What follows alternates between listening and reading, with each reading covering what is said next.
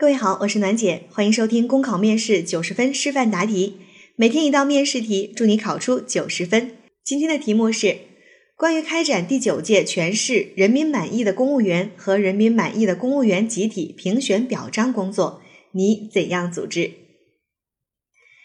这是一道计划组织的题目。我们很多同学啊，在看到这道题的第一个困惑就是评选表彰工作，这到底是一件事儿还是两件事儿？评选和表彰工作哪件事情更重要？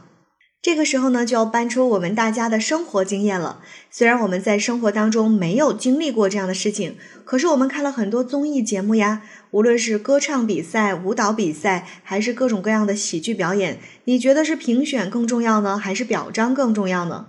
我们看了连续几个月都是在进行一个评选和选拔，而最后的表彰呢？无非就是要么最后一天，要么最后一天的那么十几二十分钟。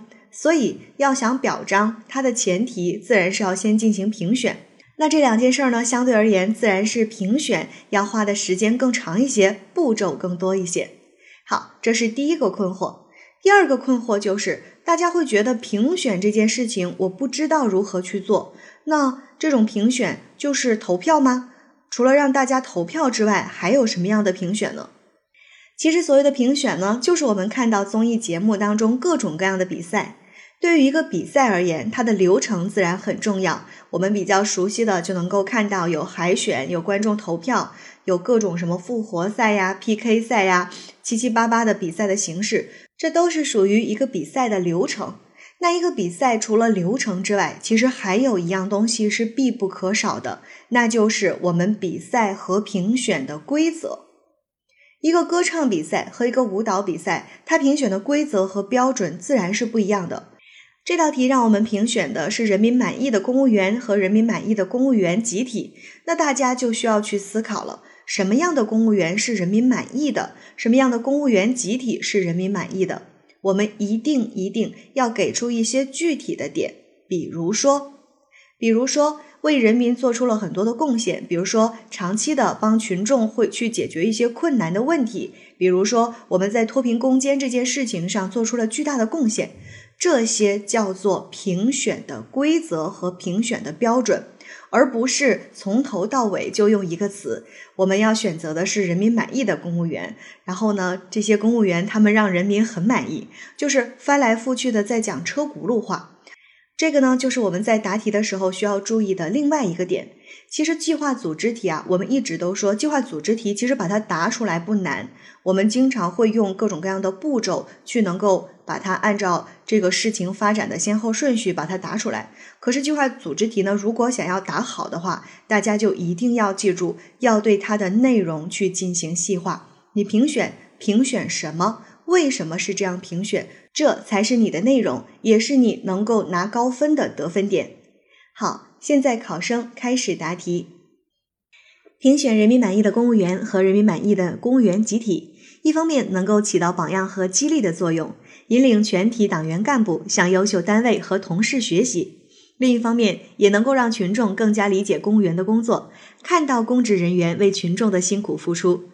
那么，组织这次评选表彰活动，一定要确保公平、公正、公开，选出真正让群众满意的公务员和公务员集体。在开展评选之前，先做好前期的调研和宣传工作，搜集过去八届，尤其是近两届评选表彰的相关资料，参照资料结合现状，制定科学的评选标准。也要通过横幅海报、广播电视媒体、政府官方网站等渠道，向群众公布评选的方式流程。让更多的群众关注此次评选，参与到这一次的评选当中来，并在政府官网上为此次的评选开辟专区。接下来按照以下步骤开展评选工作：第一，广泛征集，严格筛选，从群众提名、单位推选、个人自荐等多个渠道征集评选对象，要求讲明推举理由和事迹，比如长期持续的帮助困难群众解决问题。具有过硬的本职工作技能技巧，在工作岗位上贡献突出，脱贫攻坚成效显著等。除文字外，最好还能提供图片、视频等相关佐证材料。将在截止日期前搜集到的资料整理上传到评选专区，由公众投票海选。为确保公平，每个 IP 地址或手机号每天最多只能投十票，多投无效。